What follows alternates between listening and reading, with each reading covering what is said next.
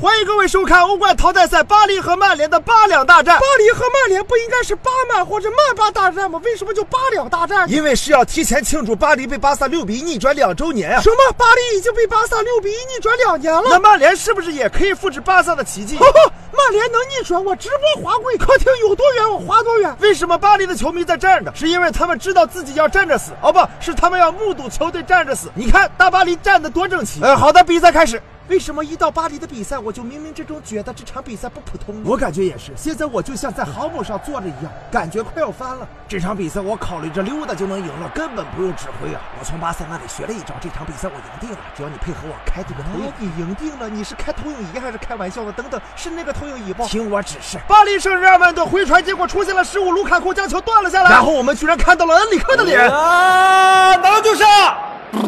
上上上上上上上上上上上上！卢卡库趟过了布冯，打门球进了，曼联队一比零领先。我的天哪，这是个什么神仙战术？但是为什么我们刚才在场边看到的是恩里克的脸？这是什么玩意儿？为什么恩里克迟迟不肯放过我们？向大家科普一下，两年前巴黎被巴萨六比一逆转的时候，就是被恩里克的射射射射大法给活活坑死的。这招真是太他娘好使了！这都两年了，还有介绍，能不能有点创新？听我说啊，听我说，我们。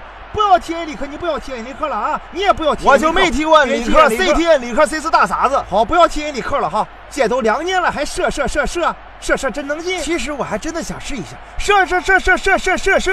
哎，好像场上并没有什么变化。当然有变化了，姆巴苏加配到门前，横传贝尔纳特打空门得手，巴黎圣日耳曼将总比分扩大为三比一，曼联队被推到了绝境上。天哪，这个剧本怎么跟两年前一模一样呢？当年正是因为卡瓦尼的进球，帮助巴黎圣日耳曼达成了六比一。的比分，所以说看到巴黎这个时候进球，卡瓦尼感到有些不太对。诶，我没上场啊，没有关系，卡瓦尼老师，就算你不上场，巴黎一样还是会被逆转的。这时候场边的图赫密切关注着索尔斯克亚的举动，防住了雷克啊，但是没有想到索尔斯克亚居然自己学会了。哎射射射射射射！我们看拉什福德远射打门，天哪，布冯居然脱手了！卢卡库打空门球进了，曼联队将比分再度超出二比一，总比分来到了二比三。这样的话，曼联也打进了两个客场进球，只要曼联队再进一球，大巴黎又要被逆转了。哎。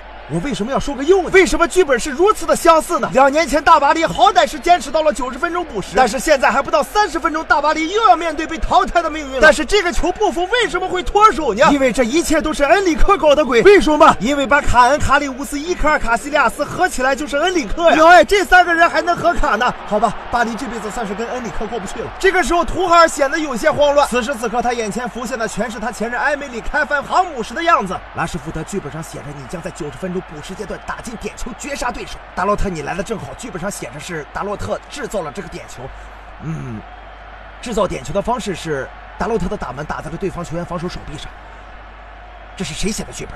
裁判他们违规，他们凭什么有剧本？为什么我们没有？这分明违背了公平竞赛的原则。什么剧本不剧本？这分明是你的心魔！你给我等着，刚才你摸我腰了。